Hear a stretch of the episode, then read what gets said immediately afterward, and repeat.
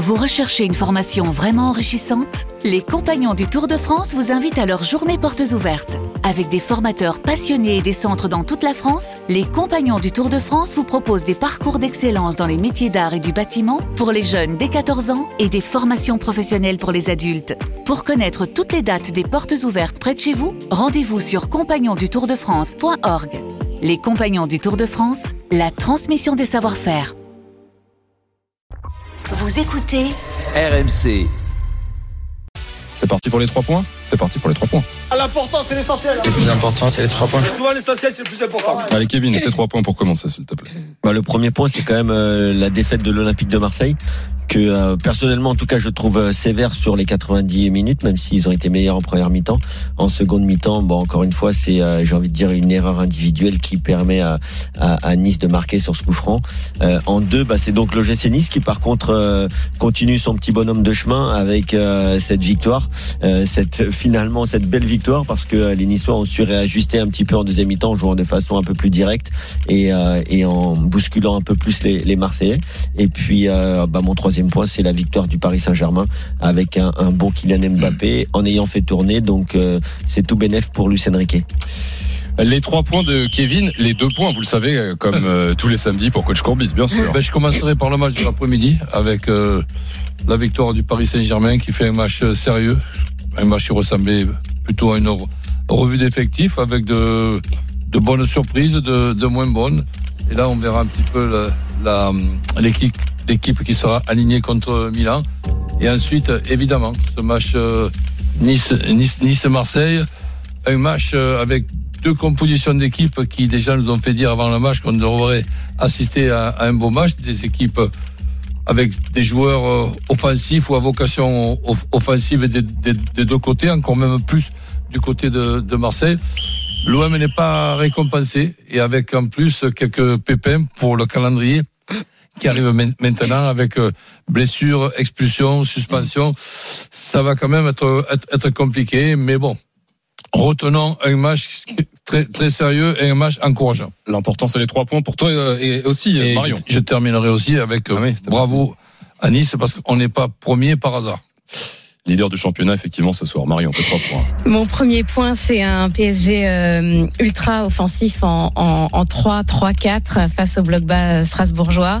Euh, quatre attaquants, euh, c'est du Enrique, c'est très rare. Mon deuxième point, c'est euh, la faiblesse quand même des Strasbourgeois. Euh, je plains Patrick Vieira, vraiment, je les plains cet après-midi avec euh, eh bien une équipe type qui n'arrive pas à trouver un schéma de jeu euh, impossible à, à mettre en place. Et puis euh, le troisième point, c'est le match que l'on que l'on vient de voir euh, avec euh, le coup tactique de Farioli. Moi, je veux dire du bien de, de l'OGC Nice. Un bloc plutôt bas et on attend les Marseillais. On pique en contre. Moi, j'ai trouvé ce match, euh, j'ai trouvé que c'était un petit peu une purge en première mi-temps, mais euh, j'ai trouvé que l'OGC Nice avait fait avait fait le job. Je te rejoins totalement sur le un petit peu une purge. 32-16, Niçois, Marseillais, n'hésitez pas, on vous attend. Euh, Je le disais, on est direct sur YouTube, donc il y a vos commentaires qui tombent sur le plateau.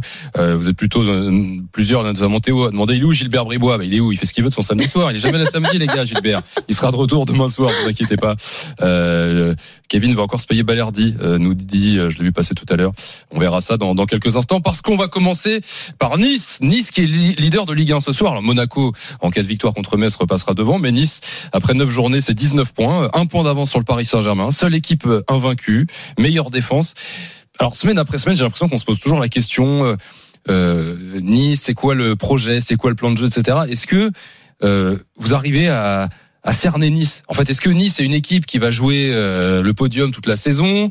Est-ce qu'elle profite d'un calendrier? Est-ce que vous arrivez à cerner le GC Nice en fait? Le GC Nice, c'est simple, c'est une équipe qui est là pour gagner les matchs.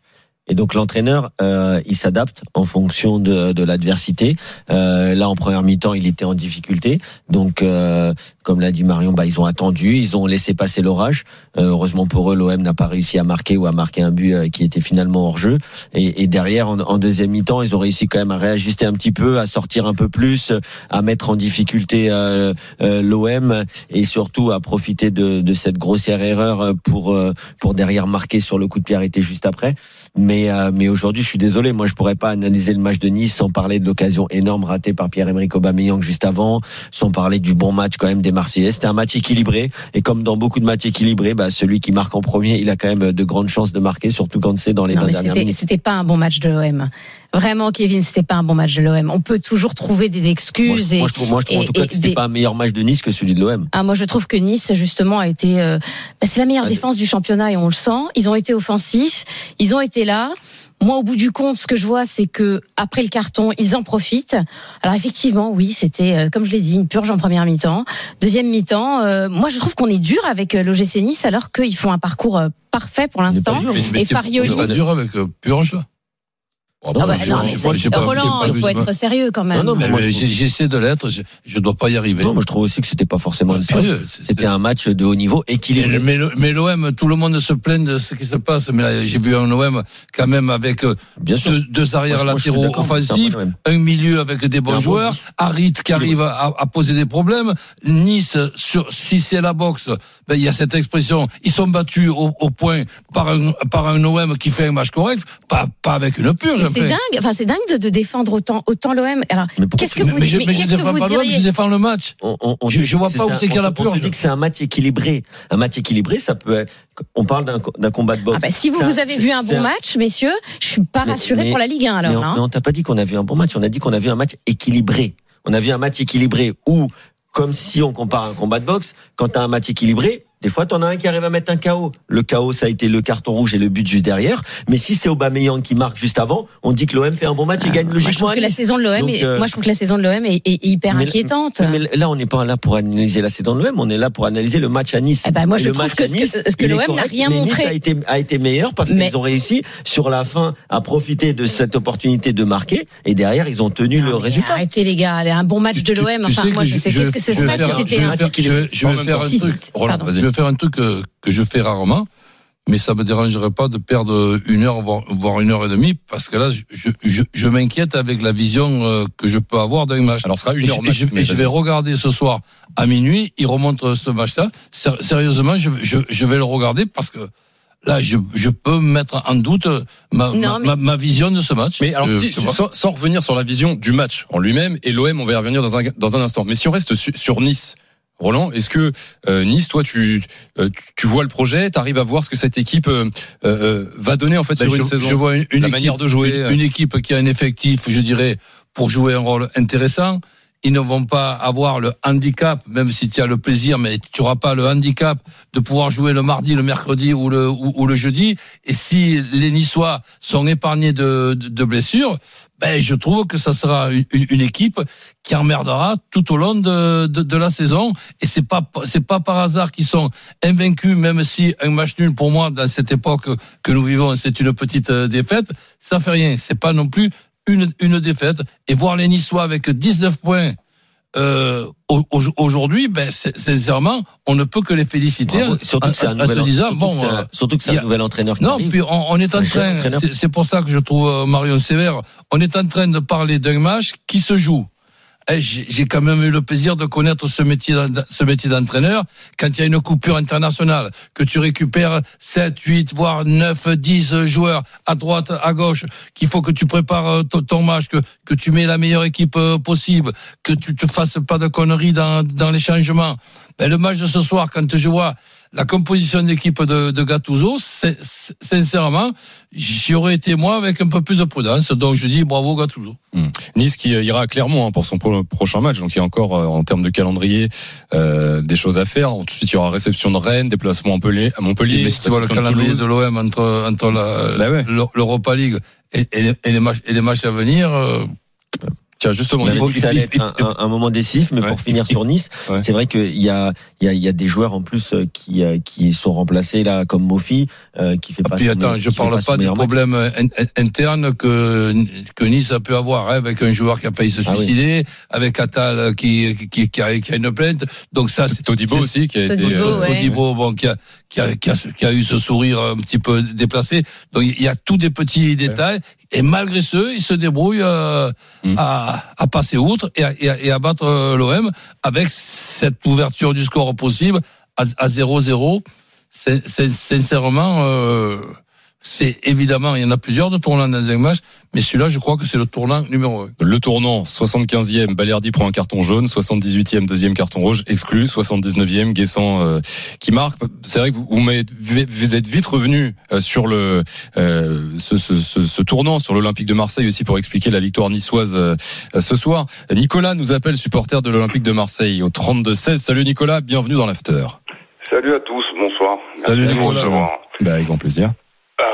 Écoutez, euh, ça tombait bien qu'on joue ce match à Nice parce que c'est la patrie de Spaggiari. Ce soir, en fait, c'est un énorme braquage auquel on a assisté euh, à Nice. Parce que moi, je, vous ai entendu là, tout à l'heure quand j'étais en ligne avec vous. Euh, nice, si en première mi-temps, ils n'arrivent pas à toucher Morgan Sanson pour ressortir à peu près un ballon, techniquement à Nice, il n'y avait rien. Donc le fameux Farioli Ball dont on parle, on dirait euh, plutôt la Grèce euh, en 2004 à l'Euro. C'est hallucinant d'une équipe comme ça depuis cette première Ligue 1 et je sais pas comment il va faire la brune pour récupérer 800 900 millions quand tu vois des, équipes jouer comme ça c'est c'est lunaire Attends, déjà, juste Nicolas, juste sur le constat sur Nice, que euh, Ma- Marion, toi, t'étais pas d'accord avec ça. Qu'est-ce que tu réponds oui, à... je- oui, j'ai entendu ce que disait Marion Ouais. hein, euh, en préambule mais après bon chacun sa vision de la, sa vision des choses mais en tout cas moi Ah, mais là, c'est les deux si visions opposées. Quoi. Est une belle équipe de football bah euh, ouais pourquoi pas là factuellement ils ont gagné ok mais euh, c'est euh, hallucinant pour moi d'avoir autant de points euh, en jouant comme ça enfin c'est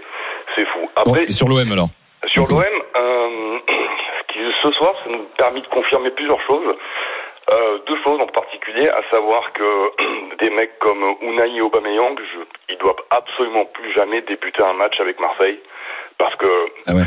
Lorsque tu as vu Vertou rentrer, euh, il a fait en 10 minutes euh, plus que Unai en 50 minutes. C'est, enfin, moi, je trouve que malheureusement, c'est peut-être un très bon joueur avec le Maroc ou dans un autre module, mais dans ce schéma de jeu qu'on a voulu mettre en place à Marseille, c'est un garçon qui, pour moi, pas la place euh, qu'on lui accorde en ce moment.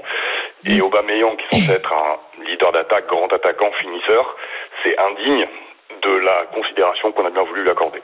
Parce que tu peux pas te permettre de rater sur des matchs comme ça. Et c'est là que tu vois la différence avec un vrai grand attaquant et un attaquant lambda. Et là, en l'occurrence, j'ai bien peur que Aubameyang soit juste un joueur lambda. Et, pas, et non Et, plus, et euh, avec l'effectif de l'OM, donc tu démarres avec qui en, au poste d'Aubameyang Bah d'Aubameyang euh, j'espère qu'on va pouvoir conserver, euh, comment dirais-je, Kondogbia et Vertu dans du euh, dans du coton et que ces joueurs-là vont pouvoir débuter rapidement. Euh, et devant, Vitinha, il est peut-être pas extraordinaire, mais je vois pas ce qu'il pourrait faire de pire qu'Aubameyang. Après, nous, on des, solutions devant, on n'a pas 300 000, hein, donc tu sais que tu vas faire jouer soit Vitinha, soit Aubameyang. Aubameyang, je sais pas pourquoi il a un totem depuis le début de la saison, parce que c'est un mec qui a, je suis navré, euh, rien montré. Il a mis un doublé contre le Havre, certes, mais le Havre, c'est pas non plus euh, des cadors. Mais là, à chaque fois, match après match, et purge après purge, tu vois qu'Aubameyang, malheureusement, bah, son, bah, son aura et son talent de Alors, footballeur, il a laissé euh, en Angleterre, en Espagne, Nico il a plus rien en France, quoi. Euh, Aubameyang, on continue à en parler dans un instant, mais Gattuso est en conférence de presse euh, en direct euh, de l'Alliance Riviera. On va, on va tenter une réponse de l'entraîneur euh, en direct de l'Olympique de Marseille sur RMC. Gattuso. Et alors là, je pense qu'on est sur la trad, euh, peut-être. On entend. On n'entend rien. On a, on a le son ou pas euh Ça a coupé. Ah, ça a peut-être coupé. On va voir dans un instant. Est-ce que, est-ce que, Sur euh, Aubameyang, ouais. Ouais, sur Aubameyang, euh, oui, effectivement, c'est c'est extrêmement euh, extrêmement décevant, mais à l'image de beaucoup de joueurs de, de Marseille cette saison. Encore une fois, euh, c'est pas méchant ce que je dis, c'est juste que c'est une réalité. On voit pas grand chose, et même le coach euh, Gattuso, je sais pas s'il pourra faire grand chose de, de cette équipe.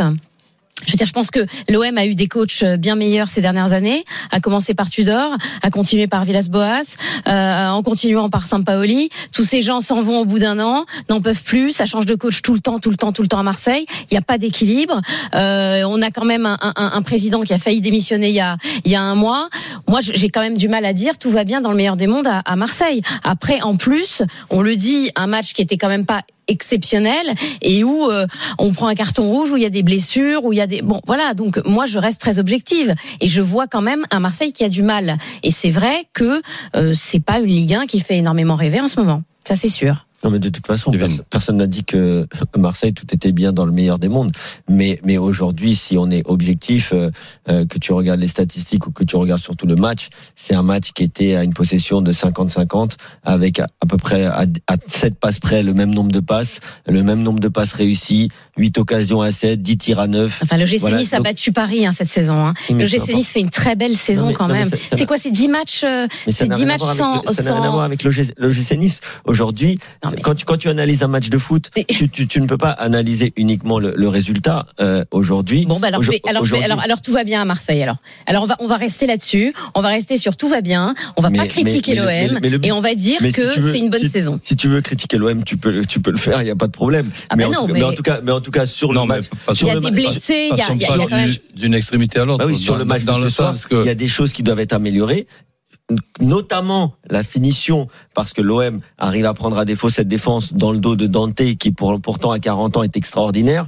Mais aujourd'hui, euh, l'OM a un, atta- a un attaquant. Moi, je serais pas aussi dur que l'auditeur avec Aubameyang, mais Aubameyang, bien sûr, qui doit au moins mieux faire et cadrer, parce que sa tentative de pichenette, on l'a tous vu à, à 2 km, et le gardien aussi, il est bien resté debout. Du coup, ça touche la base du poteau. Mm. Mais sur ce genre de match, Non, on sait qu'il faut mettre des un occasions, sinon tu es en difficulté. Coach. Mais je veux dire, compte tenu de ce que nous avons vu ou pas vu depuis le début de, de la saison, là j'insiste sur les difficultés qu'il peut y avoir de préparer un match après une coupure de 15 jours, Mhm. une coupure internationale. La composition d'équipe déjà de l'OM euh, ce soir, eh, je, dis, je, je la trouve même audacieuse. J'attendais avec impatience et avec curiosité qu'est-ce qu'il allait se, se passer. Et j'ai vu un OM non pas extraordinaire, j'ai vu un OM en amélioration par rapport à ce que nous avons vu ou pas vu depuis le début de, la saison. Mais il est possible que j'ai mal vu, c'est pour ça que ce soir, en, en rentrant, ben, je vais regarder le match. Alors je remercie Nicolas d'avoir été là au 32-16. Merci à Nico, bonne soirée. Ouais, à très vite. Dans un instant, Yanis euh, au 32-16. On va conclure, on va faire une petite pause dans euh, l'after euh, sur cette euh, victoire de Nice 1-0 contre l'Olympique de Il Marseille. y a une différence entre dire tout va bien ou tout va mieux. Là, je pense que ça va un peu mieux. J'ai jamais dit que ça allait bien.